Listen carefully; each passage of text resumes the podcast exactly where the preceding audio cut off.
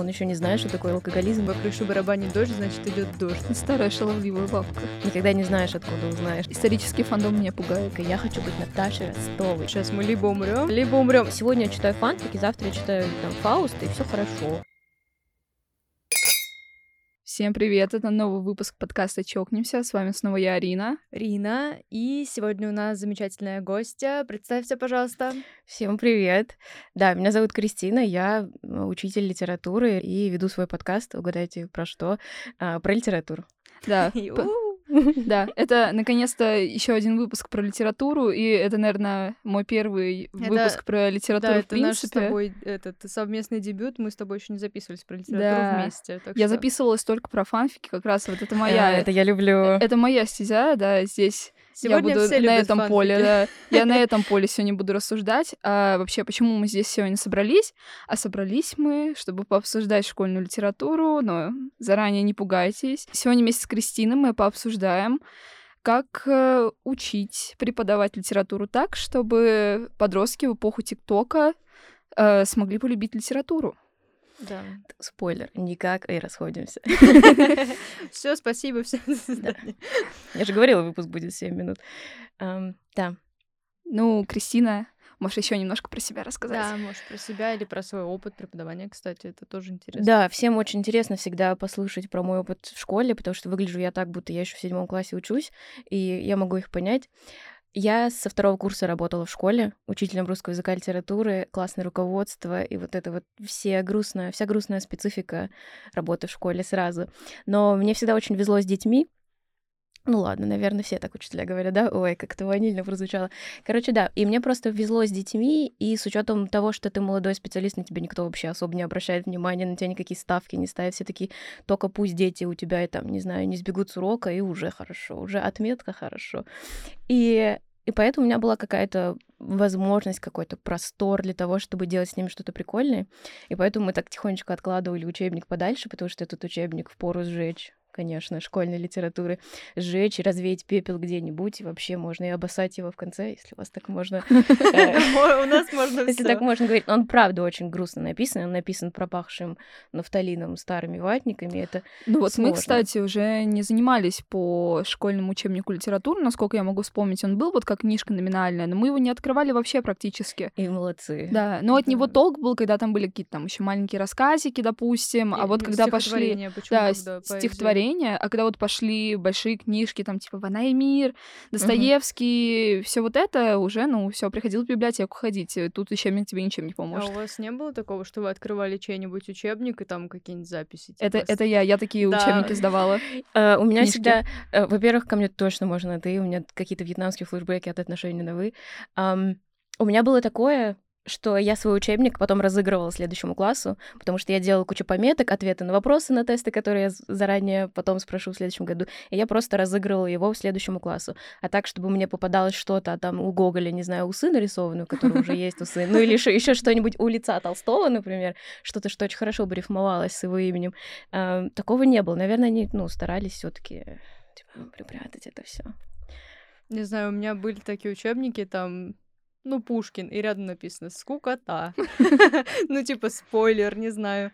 Могу только расписаться и сказать, да, ты прав, мне нечего сказать, извини. У нас вообще травма на Пушкина, потому что мы вот ушли из школы, был такой перерыв, потом мы пришли в университет, и там Пушкин, Пушкин, Да, у нас было два семестра изучения творчества Пушкина, причем мы изучали еще его, ну, грубо говоря, журналистскую деятельность около вот этого всего. Я надеюсь, это не послушает наш преподаватель, пожалуйста. Да, и это был тяжелый, трудный путь, да, потому что мы заново проходили литературу, а, которую мы проходили в школе до этого, но уже по другим углом мы такие, ого, да, мы с Риной вот как раз-таки перед подкастом да. еще разгоняли на тем того, что в школе тебе говорят, нет, ты должен э, как бы по методичке запоминать все вот эти смыслы, тебе еще ЕГЭ сдавать. Да, да, да. А Они мне... тебе выдают, что ты должен думать по этому да. поводу. Вот, у меня, кстати, из моего опыта в старших классах, последних 10-11, были такие споры. Я говорю, мне не нравится Базаров, что я с этим сделаю? Почему он так бездарно сдох? Если он был такой умный. Мне говорят, ну, у тебя есть свое мнение, это классно, но оно тебе ничем не поможет, потому что написать надо вот так. А в чем тогда смысл? То есть это настолько сфабрикованная штука ЕГЭ по литературе, что у тебя как бы должно быть свое мнение, ты должен быть умный. Но ты не можешь свое мнение написать, потому что оно никому там не надо. Абсолютно. И мало того, что ЕГЭ в принципе убивает креативность, так оно еще не дает тебе права защищать свою точку зрения. Вот, да. А литература как будто, как будто бы как раз про то, чтобы ты начал, чтобы ты сформировал какой-то какой свой взгляд на это все. Кстати, на самом деле в литературе, ну, в ЕГЭ по литературе можно сказать, что Базаров, не знаю, скотина последняя, какими-то литературными словами, но нужно очень хорошо защитить эту точку зрения, а так как тебя проверяет какая-нибудь там, не знаю, учительница со стажем 150 лет, она явно будет такая, в смысле, Базаров на святое посягнула, там, за Базаровый двор в упор, и, и все, и она тебе ставит ниже балл, например, да. хотя, в общем-то, нехорошо так. Ну вот, э, и в целом, а потом мы пришли в университет, и нам все преподаватели да, говорят, да. в смысле, у вас что, нет своей точки зрения? Как? А, а что вы делали в школе? Это был, это был просто шок на первом курсе. Да, и мы такие, а что можно сказать? Нас типа не застрелят, они скажут, что это параша Такой взгляд побитой собаки, такой, точно можно, пожалуйста, Да, они такие, блин, нет, можно говорить только свое мнение. Мы такие, блин, а как его говорить, если убили? Да, потом начинается конкурс на самую креативную трактовку э, этого эпизода, где бездомный бегает по Москве. Э, Самое креативное просто, Да. максимально, когда мы сидели, гадали 20 минут, что это значило. А потом такие, а, крещение. Точно. А у вас была вот эта теория про то, если вы так долго изучали Пушкина, ш- о, о которой нам запрещал в школе говорить, как учителям, что вот, э, Пушкин на самом деле не умер, что он подстроил свою смерть, и что вот это вот он превратился в Дюма. А, И там да. есть Да, да. Вроде бы хорошие работы, которые это доказывают. Понятно, что это из серии там передачи на РНТВ, но, но это же тоже точка зрения. Это был бы очень крутой ход, если Пушкин правда так сделал. Но у него там было долгов типа на 98 миллионов, я бы тоже на его месте рассмотрела вот как бы такие перспективы. Нет, мы только проходили про то, как его все отправляли ссылки, потом он крутил э, романы с чужими женами, писал про это письма, его обратно отсылали. Да, да. Хороший способ уехать из губернии. Да, Просто... еще эти проматывал деньги в карты. И пил, как, Как Бейс. абсолютно просто каждый второй русский писатель и Да. поэт. А мы, значит, заставляем школьников в шестом классе, а ну-ка учи его произведение. Он еще не знает, что такое алкоголизм, и ему не очень интересно это все читать. Ну ладно, в шестом классе там Пришвин в основном. Ну, Пришвин, И Куприн. вообще в целом то, как преподносится литература в школе, ну я не знаю, вот э, у меня чисто потому, что я люблю читать, наверное, с детства, у меня не было такого, что я прям приходила и хотела сдохнуть там, а у многих моих одноклассников было именно такое И у ощущение. учителей примерно И такое уч- же да, ощущение. они тоже сидят такие, блин, Опять Гоголь. Пришвин. Нет, у меня класс. рук была э, как бы русская литература. Я вот, э, я угорала, кстати, по литературе, но не вот прям фандом вот Руслита у нас вот есть, вот эта вот вся тема. И да, я пришла разговаривать про это, но я вот Рине рассказывала, я отвечаю, я к ЕГЭ готовилась по мемам. Отличная тактика, рабочая схема. На самом деле, вот э, э, как раз-таки, наверное, у тебя спрошу.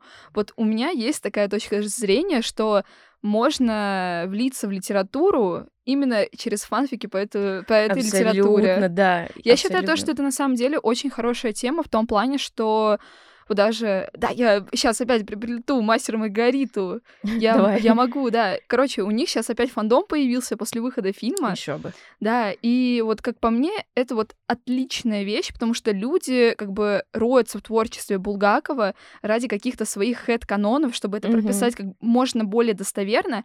И вот, э, вот представить, если этим занимаются, допустим, ну, не наши ровесники, а я уверена, что там тоже в этой движухе есть какие-нибудь старшеклассники, и типа, блин, это очень хороший как бы способ наверстать какие-то знания, которые тебе реально могут потом пригодиться, там, не знаю, при сдаче 100%. экзаменов. Сто процентов. Никогда не знаешь, откуда узнаешь Да. биографию. Я на сто процентов согласна. И на самом деле это не просто какой-то домысел, который, может быть, имеет право на жизнь, может быть, и не имеет. Это буквально просто зайти с соседней двери, двери. А, Это просто буквально попробовать что-то с какого-то другого способа, и почему бы и нет.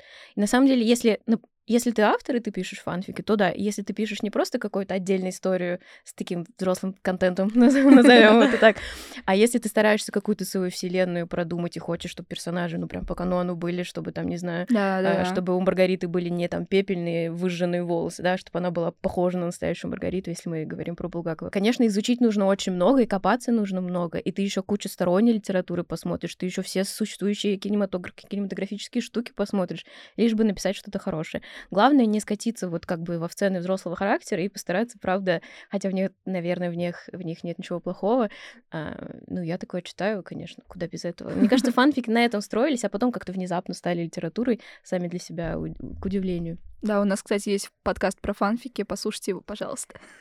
Да. Я, кстати, его и послушала, поэтому я такая, так, эти ребята, э, они что-то знают. Не, у нас на самом деле очень много выпусков про литературу, особенно в последнее время, это круто.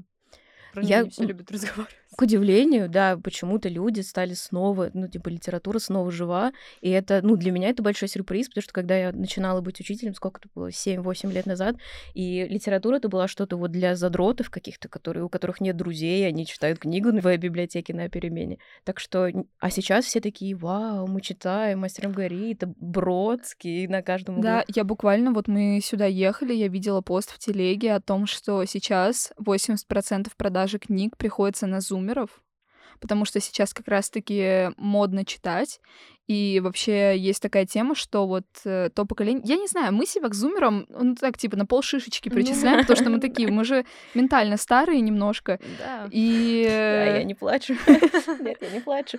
Да, и реально смотришь на ребят, то есть там в посте была такая подводка еще. Э, сейчас зумеры выбирают как бы не тусовки в клубах, а книжные клубы, и мне кажется, что, ну, как бы это правда, если так вот смотреть Да. даже по ТикТоку, по всему вот этому, о доступности, о том, что люди наконец начали вот э, организовываться во всю эту движуху, то есть даже у нас какие-то тематические паблики, каналы и так далее, то есть люди все больше этим увлекаются. Ну просто это правда снова популярно. Да. Причем не только у взрослых людей, у которых всегда был такой некий снобизм, типа я читаю книги, а ты работаешь на заводе.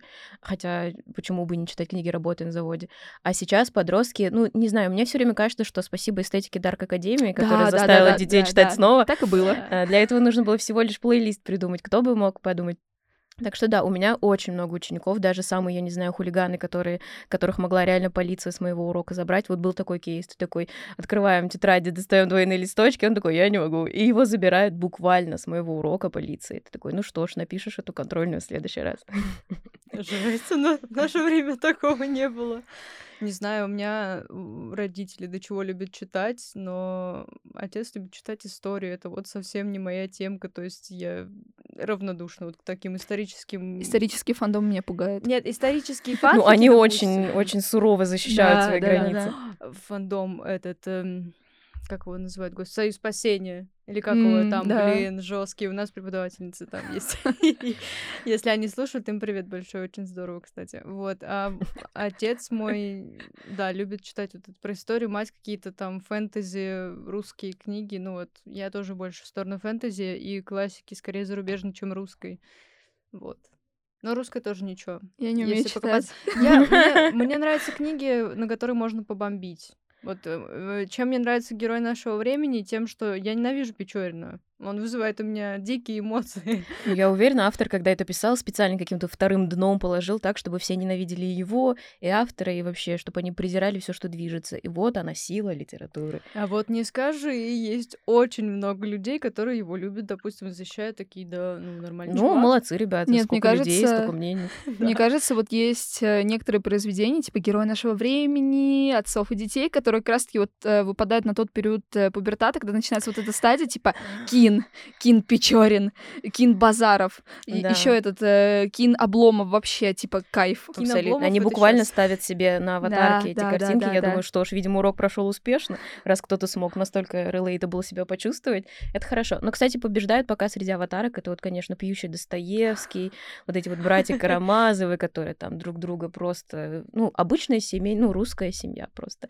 Вот и Хэппи всё. хаус. Да. Это типа бейзик такой, Да. самый настоящий. Нет, для меня самый странный кин в литературе — это Долохов. Вот кто вообще в уме будет кинить Долохова? Я не знаю, у меня не было такого никогда, но среди моих одноклассников были, я думаю, ну ладно, окей, хорошо. Причем он еще вот в, в кинематографе, ну там сериал, да, последний, особенно который, который это. HBO или вот да, вот какой-то да. такой. И он там изображен таким просто, ну бравым парнем, почему бы и нет? А когда ты читаешь книгу и думаешь, ему столько лет, куда вы все смотрите, ребята. И вообще история про то, что, э, ну, «Война и мир» у моих учеников больше всего вызывала восторга, потому что они начинали сначала думать, что Наташа просто супер зайка, я хочу быть Наташей Ростовой, я такая, а потом они дочитывали до определенного момента, такие, я ни в коем случае так никогда не поступлю, Наташа Ростова, и там дальше такой э, список эпитетов, который описывает э, легкую социальную безответственность, назовем это так. Хотя я бы посмотрела на вас, если бы вы год своего парня ждали бы, который такой, я, конечно, женюсь на тебе, но сейчас мне папа против. Давай год почилим, видеться не будем, и, может быть, потом. Да, сейчас, блин, у этих отношений даже название есть, когда вот вы там видитесь какое-то время, потом разъезжаетесь. Ты как соседи, типа. Situationship, вот. нет? Во, ну вот, наверное, да? я не помню, честно говоря. Но, да.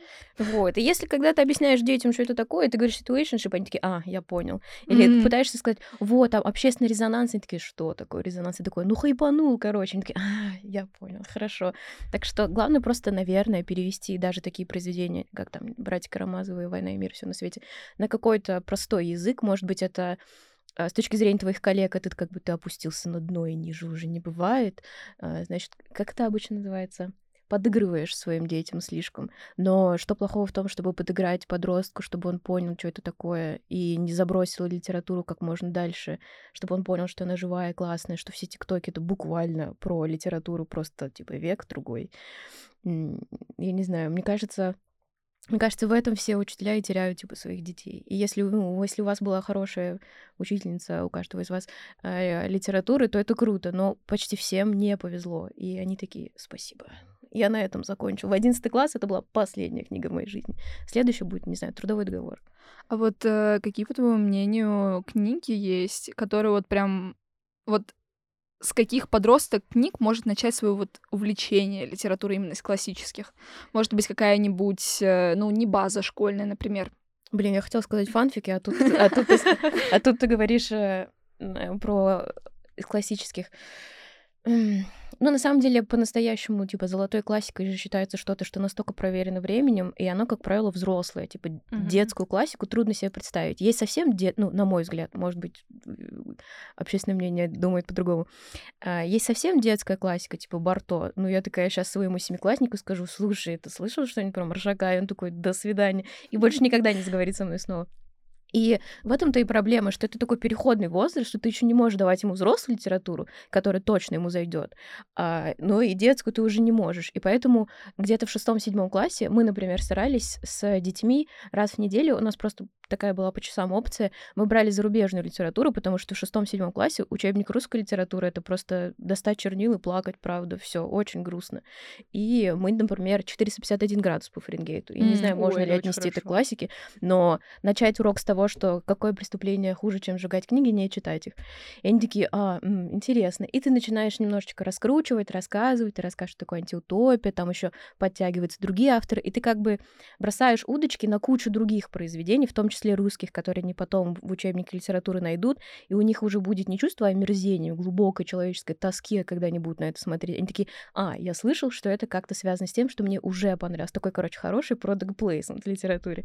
Так что да, наверное, я бы называла ну, там, а, книжный ворк э, Зузыка или там три чашки чая, хотя он тоже довольно взрослый. Это все такое более-менее современное, но я не знаю, что им типа Оскара Уайлда дать читать в этом возрасте. Портрет Дориана Грея. Да. Ну, это, кстати, не самая сложная вещь, ну, да, мне, да. Но если еще и фильм посмотреть, допустим, для общего, так сказать, разнообразия, то ну, сейчас его очень сложно давать в литературе, потому что там очень много таких э, опасных, скользких моментов, о которых вообще-то ты как учитель должен рассказать, потому что, ну, это часть истории, ты не можешь ее игнорировать, но у учителя немножко закрыт рот в большинстве случаев и в большинстве литературы даже в обычных, когда, не знаю, про Достоевского расскажешь, ты очень много чего не можешь рассказать. И там про Есенина ты должен говорить, что он такой в белой рубахе стоит среди березок, такой весь колосится рожь, и его золотые кудри на ветру развиваются, а это просто бренд, и Есенин никогда типа таким не был. Он вообще с отличным образованием, из богатой семьи, у него все на изи,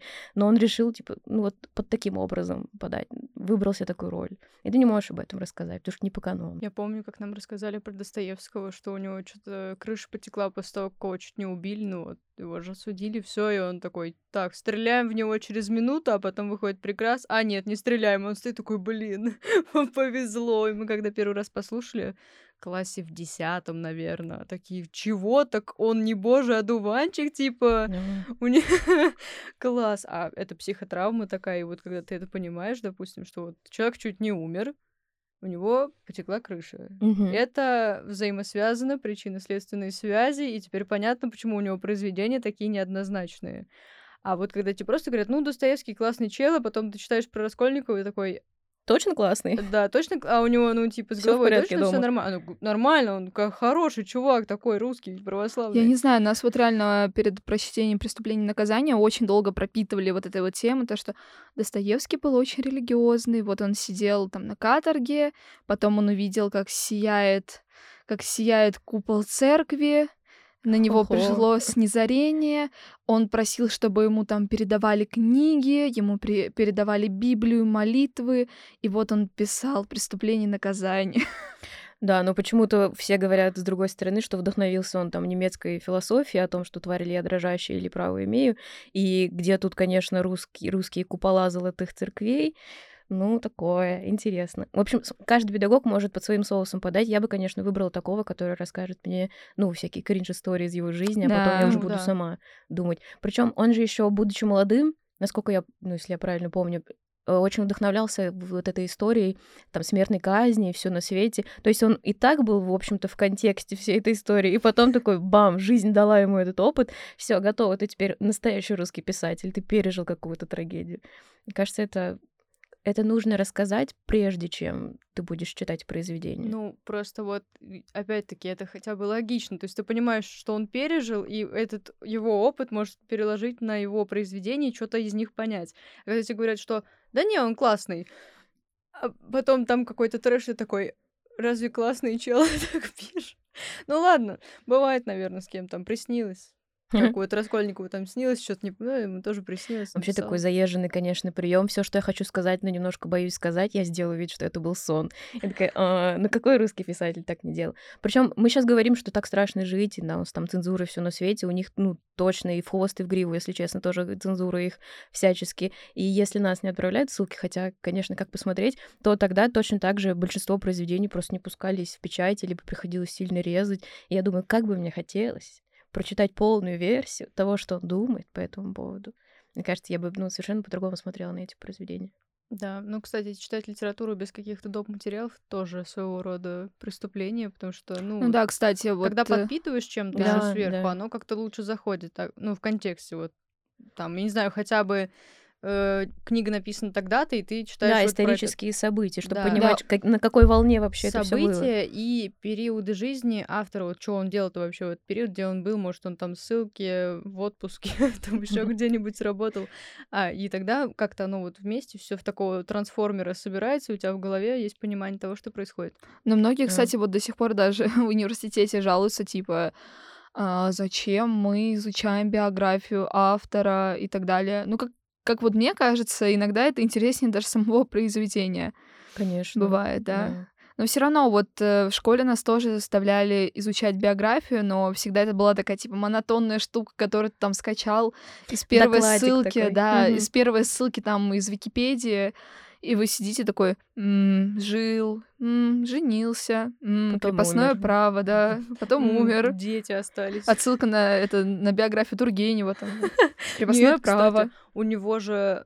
Это у него отец был деспотичный. У него мать, У него мама мать такая была была. деспотичная. Вот. И А потом он мне ее было- задисел в произведении. Да, Вот, Ого. мне было очень что-то интересно, помню. кстати, про это читать. о, Потому что я такая, Ну, это так, прикольно было. Там у Тургенева всегда какой-то движ был. Вот. То он крепостных там чуть ли не из огня спасал. То есть у него там еще движ интересный был. Не, просто вот нам, допустим, ну, условно говоря, в шестом классе про него рассказывали одно, такие, то жил, умер, там у него там жена, дети, то все пятое, Записки охотника дают, Да. и вы такие, спасибо, очень да, и приятно. мы такие, ну ладно, хорошо, а потом там класса через два, так, ну у него мать деспот, она там его била, издевалась, мучила. Такой, так, э, А чего вы раньше не а да, сказали? почему раньше не было этого контекста? А раньше он вам был не нужен, ты думаешь, ну, ладно, окей. Ну, кстати, я супер, мне кажется, это ошибочное мнение, то что в смысле в шестом классе ему еще там, ему еще это не нужно, ему еще рано. Почему мы даем ему, не знаю, записки охотника, где ничего не происходит, и там просто шуршит листва? Буквально все произведение, пока дети сидят у костра, у безумно увлекательное чтиво. А почему мы не расскажем про то, что у него мама была такая просто оторви и брось, конечно, и чтобы дети, ну, у многих детей тоже с мамой не всегда супер классные, ванильные и счастливые отношения, и если он прочитает такое, он и его произведение, даже эти, даже эти несчастные записки охотника будет понимать, потому что когда у тебя такая суровая, богатая мама, которая тебя просто, для которой ты не существуешь, ты как предмет мебели, и ты сбегаешь к крестьянским детям, ты сидишь у них у костра, и это единственное место, где ты счастлив, типа зона комфорта. Потом, когда ты будешь читать произведение, ты реально поймешь, зачем-то шуршит листва, потому что дома шуршат только, ну, плеть шуршит, который тебя мама бьет, а тут все хорошо и спокойно, и ты такой, а, проникся духом. Я думаю, что нынешние шестиклассники, они уже нормально про все могут послушать, Ну и, и, и пора даже. учитывая то, какие там, не знаю, страсти рассказывают про отношения с родителями и про то, иногда вот Да, есть... мне кажется, все в ТикТоке сейчас можно увидеть. Да, но Знаешь, нет, с, с одной стороны у тебя тренд Happy House, а с другой стороны у тебя букток, где рассказывают про самые жаркие романы, которые можно купить. Там, не знаю, переделанные кей-поп книжки. Я вот недавно разговаривала с дочкой своих друзей, она во втором классе, она там рассказывала какие-то вещи про школу. Я вот на себя мы выпустились вот буквально, что называется, три года назад. Мгм. Я послушала, думаю, так ну, ну, у нас такого вообще не было. То есть у них там предновогодняя неделя какая-то, они не учатся, ходят по каким-то там выставкам, там еще Мне кажется, это от школы еще на самом деле зависит Ну, во многом. нет, во да. многом, да, но я такая... «М, Понятно, у нас такого Я не плакала было. и читала Достоевского Да, новогодних праздниках. Ну нет, да. во втором классе нет. А, ой, во втором классе. Во втором классе нет.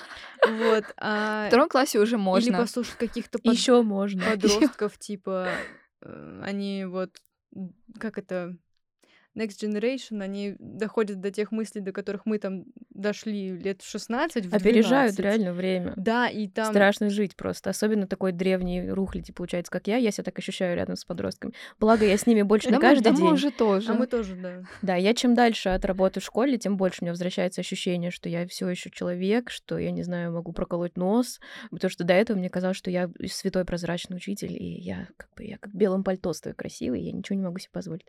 Да.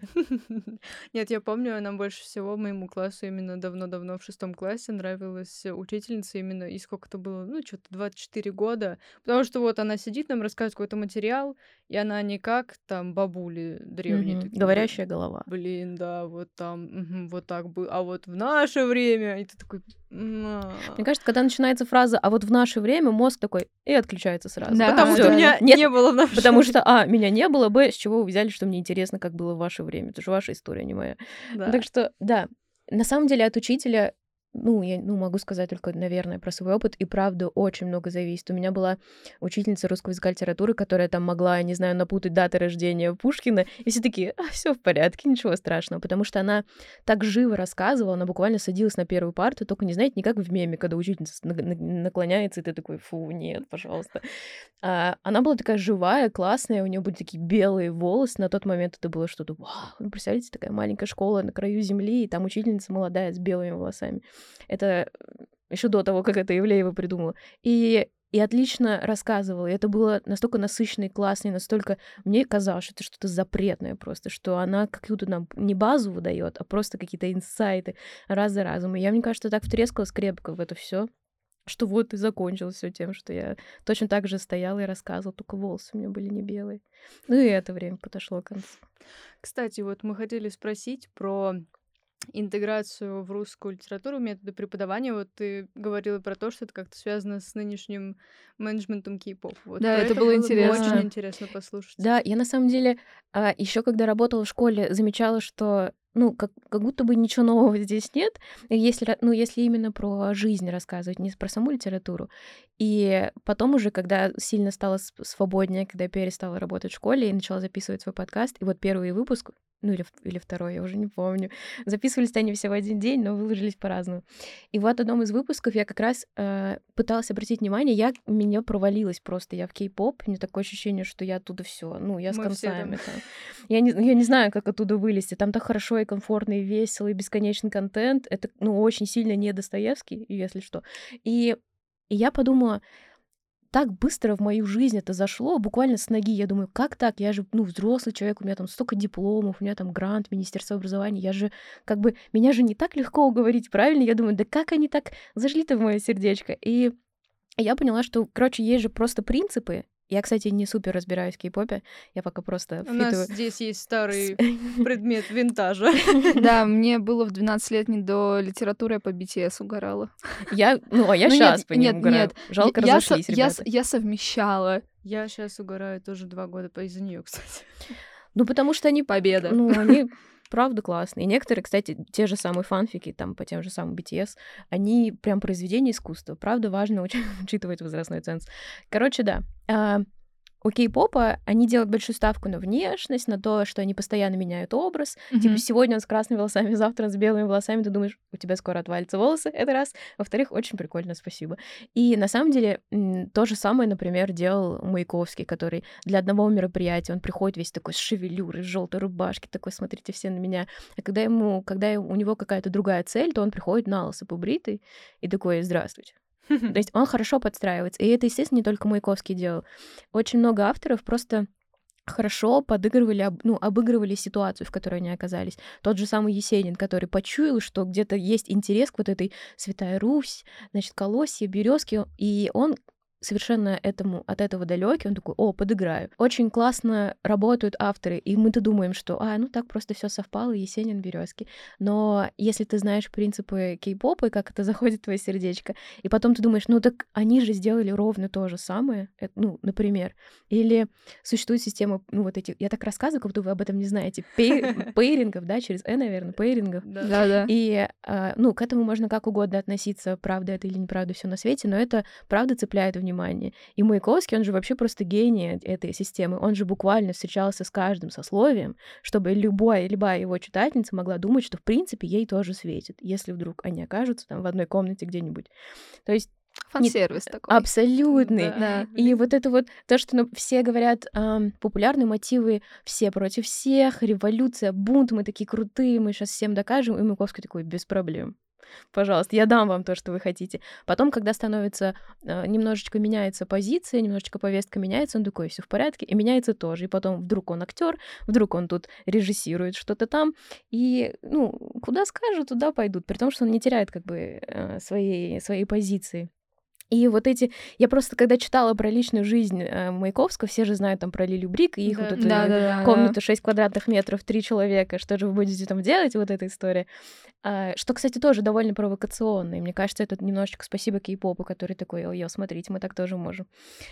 Хотя мы не говорим об этом вслух. И, и когда я читала про его личную жизнь, я понимала, что он буквально везде оставил свой след. И если бы я была его современницей, например, я современница не знаю, Некрасова, я бы думала, ну, мне никогда не светит, потому что где Некрасов, где я? А Маяковский, он настолько буквально в каждом баре побывал, что ты такой, в, в теории я могу вот в следующей субботе, на следующую субботу запланировать встречу с Маяковским. У меня что-нибудь получится. Рожу ему сына, что называется. Вот. И эта вера, она как бы ничего тебе не стоит, как исполнителю, ну, или там творцу, артисту, назовем это так. Но это нас, она настолько подогревает интерес, и мне кажется, настолько грамотно так выстроить свою общественную деятельность, чтобы ты не, не был не просто был не просто хорошим автором, а чтобы постараться еще и чтобы до, до твоих читателей это ну, дошло всеми, все- всеми, всеми возможными способами.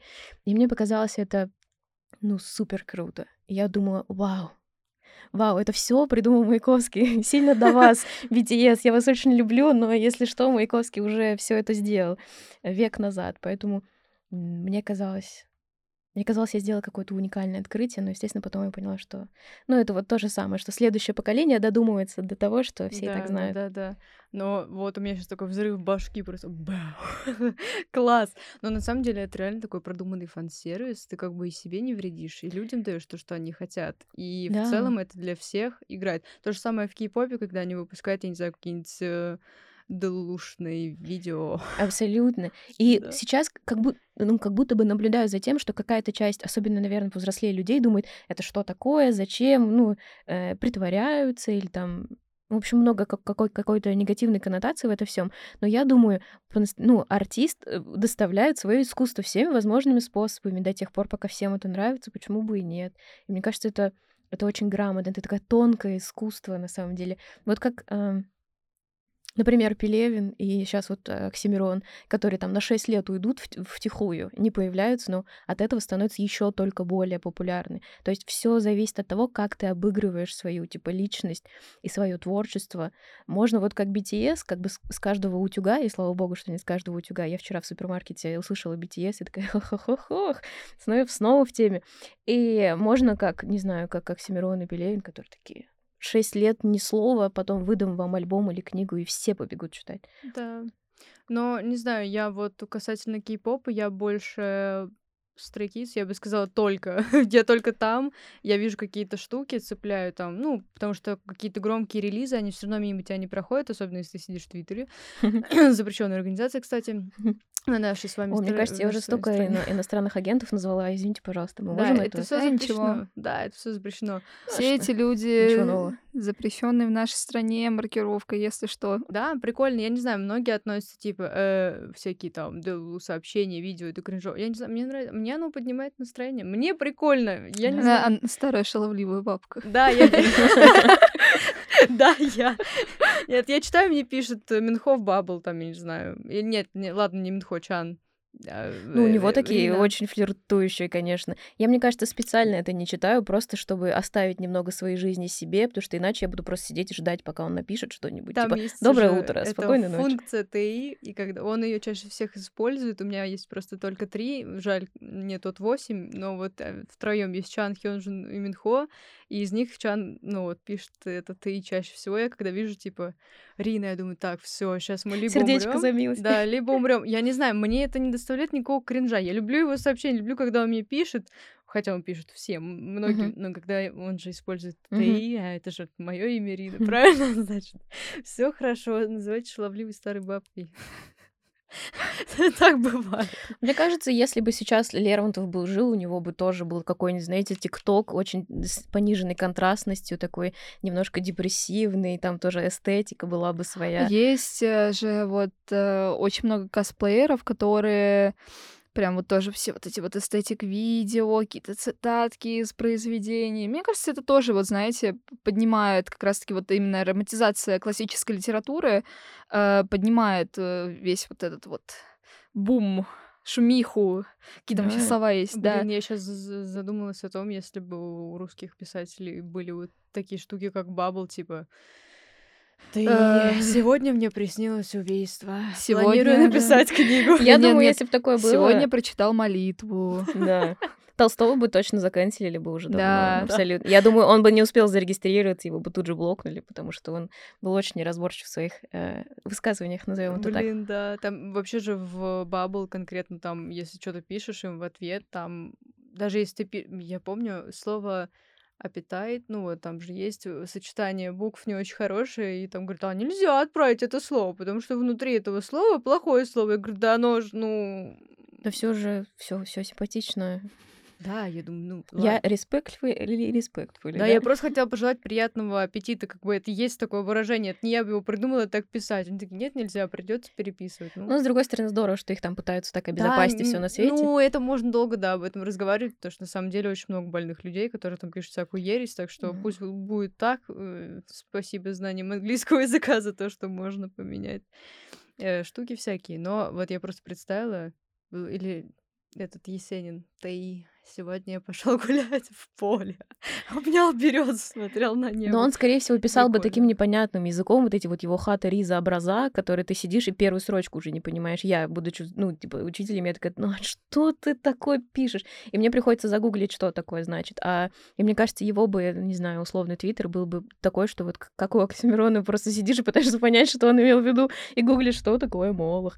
И Оксимирон признан агентом. Блин, я постараюсь не упоминать его снова.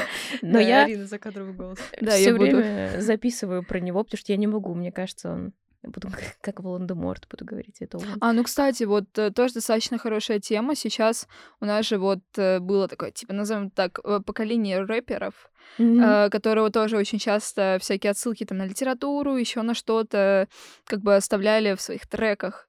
И мне кажется, это тоже вот э, очень даже хороший Очень способ, да, Да, покопаться лишний раз, посмотреть вот, «М, интересно, что это значит. Это кто, Джонни пел вот это «Буря мглой небо круто»? Вот, пожалуйста, кто-нибудь услышал, а что это за... Он сам написал, наверное. красиво, Вау, как хорошо сказал, да. Потом понимаешь, что к Потом понимаешь, что это Пушкин. Причем я уверена, что это было с такой интенцией, типа, я сделаю так, чтобы кто-то знакомое что-то услышал. И точно так же, типа, мог сделать Бродский, который написал «Я вас люблю». Типа, есть у Пушкина, у Пушкина, да, это, по-моему, «Я вас люблю», бла-бла-бла-бла-бла. И э, Бродский пишет ровно такое же, ну, произведение с, обратной, с обратным настроением, но строчка вот точно такая же первая. И когда читатель там не знает, что там по газетам публиковалось, по журналам, он открывает такой, думает, о, снова Пушкин, а нет, не Пушкин. И мне, ну, этим нравится Бродский. Мне кажется, Бродский поэтому сейчас в втором паблике, потому что он такой немножечко опередил время. Он буквально как будто бы завел себе Твиттер, только Твиттер еще не было тогда. Ну, уже да. Мне вот, кстати, кажется, вот тоже мы это обсуждали где-то сейчас в подкасте, вот э, реально нужно побольше показывать писателей с другой стороны, потому что вот мы в универ пошли, мы, узна... мы узнали уже, что у писателей есть вот эти вот приколюшные стороны и всякие там приколы, опять про тройнички какие-то послушали И вообще, да. Психотравмы всякие. Про психотравмы, да, то есть... Его общество такой, сразу, да. ой, его литература сразу заиграла новыми Да, да, да, красками. ты Да, такая, да. блин, я... Да, Блин, я... Это когда ты вспомнила про вот эти купола, да, Да, да, молитву да, почитал с да, утра. Да, купола, молитва, да, моя тема. Арина Кор, понятно. Мне кажется, все современники, когда получали, там, не знаю, первую главу «Войны и мира» в журнале, они такие, блин, я. Вот прям оно. Правда, она там вся на французском первая, ну ничего страшного, они там все на французском, наверное, говорили. Блин, я. Да, это, то- это про меня произведение. А потом, ну, короче, ну, Толстой тоже молодец, ему же платили за знаки, и он, ну, монетизировал свое творчество очень хорошо. Всем бы нам так монетизировать свое творчество. И я не знаю, мне, кстати, хотелось спросить у вас, у вас, у вас была такая повестка, что Толстой, он прям плохой человек, отвратительный муж, а- арбузер и все на свете? У Мы в нас- школе не успели пройти «Войну и мир», я скажу так. Поэтому Чем про- вы были заняты?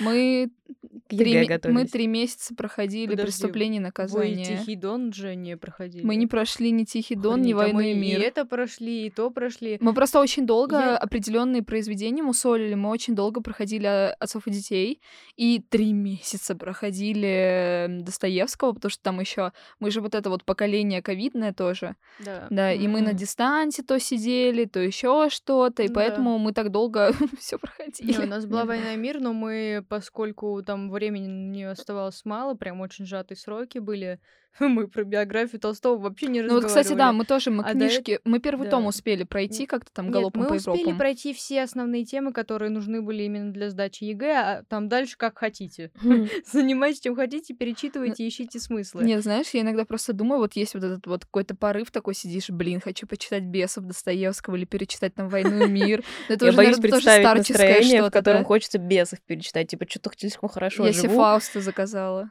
Ой, я, кстати, Фауст перечитала недавно. Ну вот я прям, решила, я да. иногда читаю это все вслух себе, сидя на кухне, выгляжу супер странно, в темноте с одной лампочкой, я читаю себе вслух какого-нибудь, не знаю, Отелло могу перечитать, хотя это, ну, никак не относится к профессиональной компетенции, просто как будто бы, ну, вот есть фильмы, которые надо смотреть на большом экране, и есть произведения, которые нужно, а, перечитывать, будучи взрослым, и, б, перечитывать вслух. Мгм. И мне кажется, там все, там ты буквально театр имени меня случается. Я такая, «Э, это такой интонация, это такой интонация. Я сижу карандашком, подчеркиваю, думаю, боже, как это все классно. Где это все было, когда я в школе работала? А у тебя есть вообще какие-нибудь советы, вот, например, как читать больше или как, не знаю, увлечься этим всем? Ну, я понимаю, что это звучит ужасно, но самый главный совет — это просто подобрать себе хорошего учителя литературы. Э, с этим сложно. Ам, либо, я не знаю, у меня многие ребята смотрели всякие книжные клубы на Ютубе. и О, на да, кстати, тоже здорово. очень хорошая книжный тема. клуб, да. И Книжный то, клуб что прикольно. это сейчас просто сидят люди, слушают. В Или чтобы мне время- поделать, э, только не Да, почитать, да. в мое время мы, не знаю, мы смотрели вайны про там собак, которые прыгают с крыш. Не знаю, взрывали корбит за гаражами. И теперь у меня, значит, восьмиклассница сидит и смотрит на перемене, и я и буквально не верю своим глазам. Во-первых, молодец. Во-вторых, почему не я? Послушай меня. А, И мне, нас... ну, я помню, что первый раз, когда я с этим столкнулась, я подумала, вау, типа, ну, мы делаем что-то классное. Но мне кажется, это тоже такая черта поколения, опять же таки, чуть помоложе, чем мы. Это вот это вот вечное достигаторство, как будто вот э, Да, не то, что гонимся за достига... успешным Да, успехом. вот э, вечное вот это саморазвитие и так далее. Вот то, что в наши подростковые годы была тема про то, что вот назовем это типа не так усики интеллектуалы, там тоже вот Мгм, Кавка, Мгм, мгм, все мгм. дела, Маяковский, вот это вот Я все. лучше, чем вы. Да, вот да, да, вот да, да. Да. Я нигилист, вот это вот все. А сейчас у них это как будто вот тоже есть, но немножко в таком мутировавшем формате. Я даже не могу, наверное, как-то это сформулировать, Ну, но у них оно больше уклоном? как-то хихи-ха-ха скорее. У них просто типа модно быть интеллектуалом, неважно в какой форме ты эту информацию получил, но это все равно Да, и клево. они, кстати, делают это без снобизма, свойственного Да, да, взрослым, да, да. которые такие, я вот это читаю, расскажи, что ты читаешь, и я тебя Да, да. поэтому оценю. Они такие, я сегодня читаю фанфики, завтра я читаю там Фауста, и все хорошо. Да, и Да. все, нет, все равно на- наоборот, вот сейчас стало клево, во-первых, во-первых, перестали как бы тебя гнобить за то, что ты читаешь фанфик, или просто говорить, типа, фу, говной какой-то занимаешься, а сейчас вот я пишу фанфик, а это еще и фанфик по Фаусту, и это фанфик про Иисуса вообще, и тебе говорят, как клево. Сейчас Ну, чем... это труд. Да, чем сложнее, особенно сейчас люди любят вообще копаться. Это, кстати, очень прикольно, что прежде чем что-то писать, в мое время просто писали. Да. Можно не, учитывать вообще Бе- ничего. Даже да. я, вот, насколько у меня есть опыт, э, у меня есть любимая строчка, я не знаю даже озвучить ее или нет.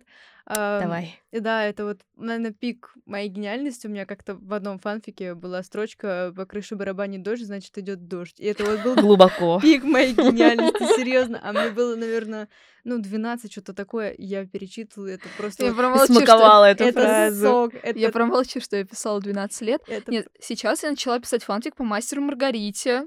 Я этого не стыжусь. Пусть все- Попала в тренды, Пусть, получается. пусть все об этом знают. Я лайкаю каждый день арты с Воландом, люблю Августа Диля, мне вообще крыша едет, мать уже на меня косо смотрит.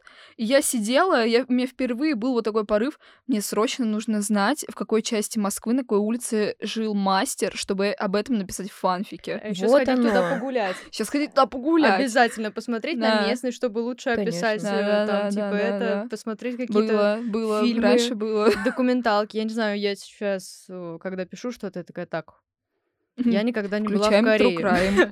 Но мне нужна какая-нибудь улица Сеула. И открываешь карту. Вот это подход, Вот вот, это, это- здорово. Вот, это, вот. И сейчас подростки особенно, мы Очень щепетильны в этом вопросе, мне Да, кажется. Мы уже не можем себя назвать Мы- подростками. да, да, мы, Горестный вздох э, с противоположного угла. Да, мы уже все, а вот э, современные люди, так сказать, с открытой душой, они вот занимаются этим, и это очень круто. Вот сейчас Да. читаешь некоторые работы и думаешь, блин, вот, а в мое бы время это было Да. такой легендой. Причем, когда я, когда я это читала, еще будучи ну, вот в школе, у меня было очень много произведений, фанфиков, имею в виду, такого очень посредственного характера, и ты такой, поэтому присутствовал какой-то оттенок кринжа, но со временем э, тебе становится, ну, тебе не хватает именно такой литературы, Да, да, да. и ты просто переходишь, и это как будто бы просто следующая очень закономерная ступень, ты переходишь на произведение посерьезнее, и когда-нибудь ты дойдешь и до Достоевского все на свете. И в этом плане, конечно, даже плохой фанфик тоже что-то что стоит и что-то весит, потому что а, он тебя просто познакомит. Ну, ты просто привыкнешь к тому, что ты читаешь текст, уже хорошо, что ты пытаешься уследить за мыслью, но, во-первых, привычка же сработает все равно, и тебе просто станет скучно читать одни и те же синтаксические конструкции, потому что большинство фанфиков, они, правда, очень таким а, куцым языком написаны, я бы сказала. И Ну, там... очень упрощенно на самом деле. Либо наоборот, Да. очень замудренно, но это такая, типа, да. опять же таки, напускная вещь, просто Да. пыль в глаза Ещё очень люблю, пустить, когда да. пытаются, типа, в исторический язык сунуться, и я думаю, ну, спасибо, что не пишут сударыня. Ой, я видела, уже хорошо. да-да, я видела вот эти вот э, советы для тех, кто собирается писать историческое фэнтези или еще что-то. Пожалуйста, не пишите типа вот э, современные какие-нибудь Да, афоризмы. чувак, да, да, вот да, не пишите, пожалуйста, хотя бы за умных сойдете, хотя бы на этом Да. Хотя, знаете, есть же э, очень такой современный классный пример. Сейчас отойду немножко от фанфиков. В произведении Лавр Водолазкина. Там все произведение, он, значит, там он монах, он бродит, там лечит людей, там много такого религиозного вопроса, назовем это так. Монах, кто бы мог подумать, да? Религиозный вопрос. И в какой-то момент они в лесу натыкаются на пластиковую бутылку. И, и я читаю и такая, что? Ну, то есть это какой-то там средний век, ну, я, я могу путать, и у нас ничего нет, они как бы жрут, не знаю, солому, и вот пластиковая бутылка. И автор настолько не, ну, не концентрирует на это внимание, они просто споткнулись о бутылку, и герои идут дальше. Я такая, подожди, бутылка пластиковая. Откуда здесь? И все, вот такая фишка у автора. И поэтому, может быть, конечно, э, авторы фанфиков это имеют в виду, когда допускают такие ошибки. Но, наверное, нужно быть типа водолазкиным, чтобы позволить себе такой мув. Так что да. И, а еще мне кажется важным, что не знаю, вот как раз про поколение, да, которое сейчас э, и, и читает и пишет фанфики.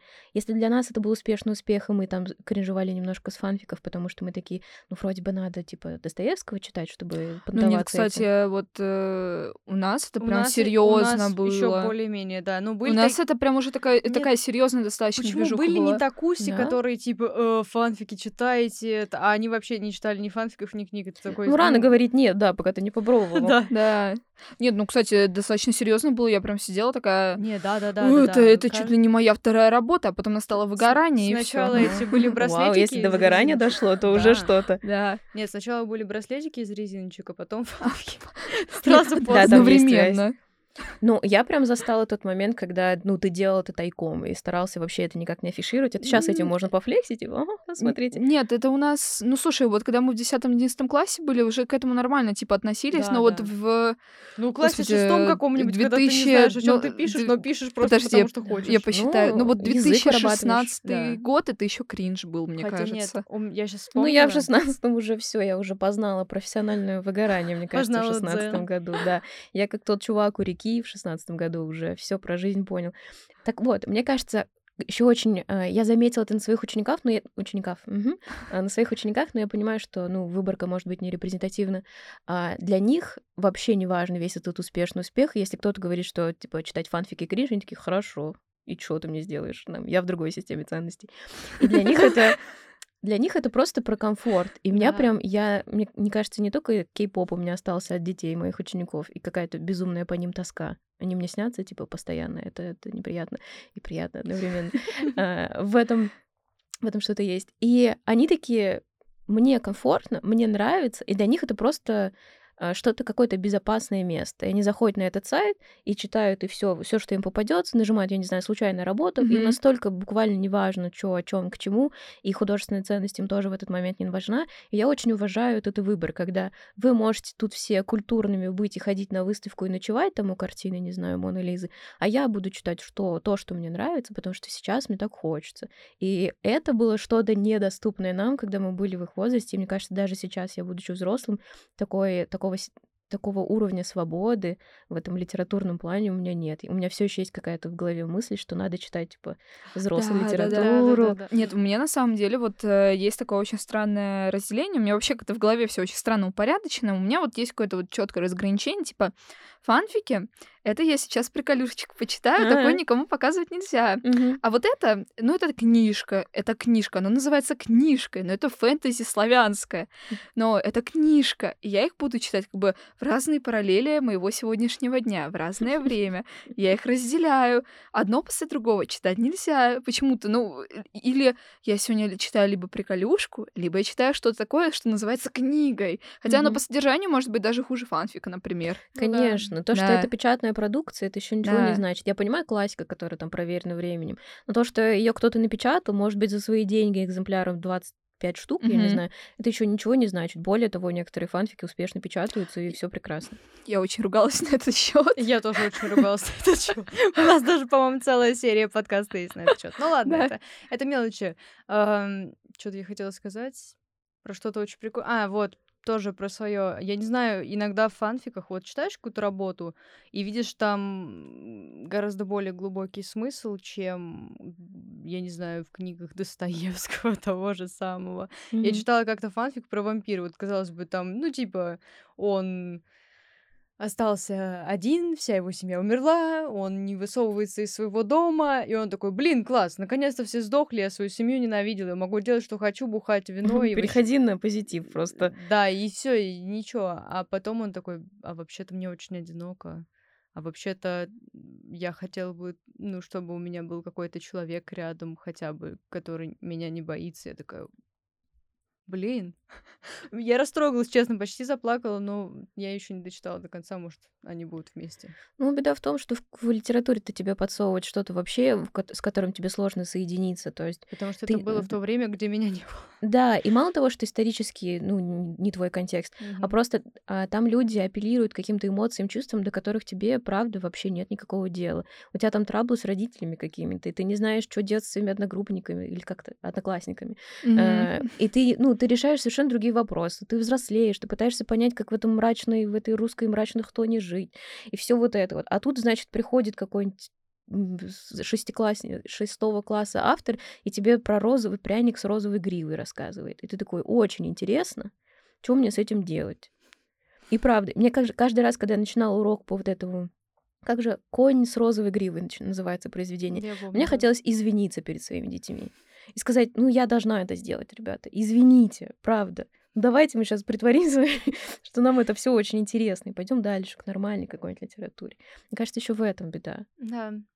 Еще как будто бы литература и фанфики, и серьезная, она немножечко про про такую внутреннюю миграцию, когда ты вот, ну, проводишь время наедине с собой. Это даже не про рост, развитие личности, все на свете.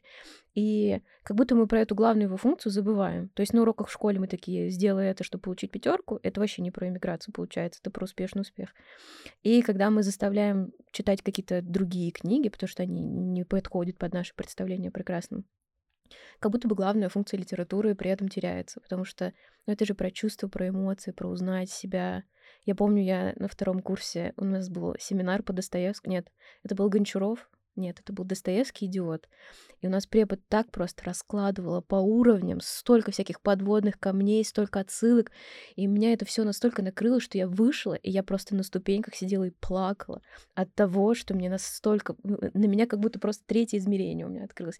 И от того, что это настолько классно и здорово, и что кто-то подобрал наконец-то слова, чтобы описать все то, что мучает меня, я не знаю, с 16 лет и прочее. И что это настолько ну, что это буквально типа бриллиант, что это не книжка, что это просто сосуд какой-то бесконечный. У меня потом ни разу в жизни не было такого ощущения от книги, к сожалению, но я просто помню это ощущение. И мне бы, конечно, хотелось, чтобы неважно, что ты читаешь, это может быть фантик, это может быть, там, не знаю, книга про славянскую письменность напечатанная, или тот же, тот же Фауст, чтобы, ну, есть же фраза, да, что нужно, я не помню, кому она принадлежит, что за жизнь нужно прочитать, в принципе, 10 книг всего. Но, типа, чтобы найти эти 10, извините, придется копаться очень долго. И мне кажется, это была вот одна из моих 10. И хочется, чтобы у учеников и вообще у всех, кто, ну, я не знаю, заглядывается на литературу, чтобы они вот, ну, нашли эту свою книгу. И мне кажется, вот что главное. А мы в школе, ну, вообще в противоположную сторону идем. И я какую-то ответственность за это чувствую, естественно, тоже. Но это пройдет. Это, кстати, отличное завершение нашего подкаста. Вот эта фраза Да? про то, что нужно найти свою книгу, да, потому что у нас как раз подходит время, и ты так вовремя это вписал. Это прям... душа чувствовала. Да, да, это гениально. Да, господа, Да. больше читайте. Да, мы, кстати, время очень быстро прошло. Надеемся, что вам тоже понравилось. И спасибо Кристине большое за то, что она Спасибо, к нам пришла спасибо. сегодня. Да. Вам спасибо Приходи большое. Это ещё. прям такая радость прийти сюда. Приходи, да. Спасибо большое. Это вы классные, поэтому я к вам Ну, пришла. и ты это, это не про классная. меня. Ты нас нашла. Ты классно, ты что нас нашла.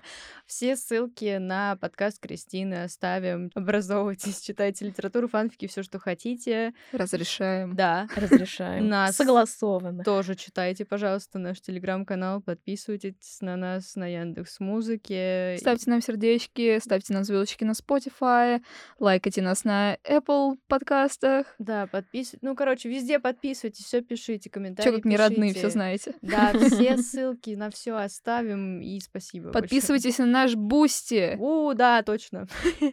да, и спасибо вам. Пока. Пока. До связи.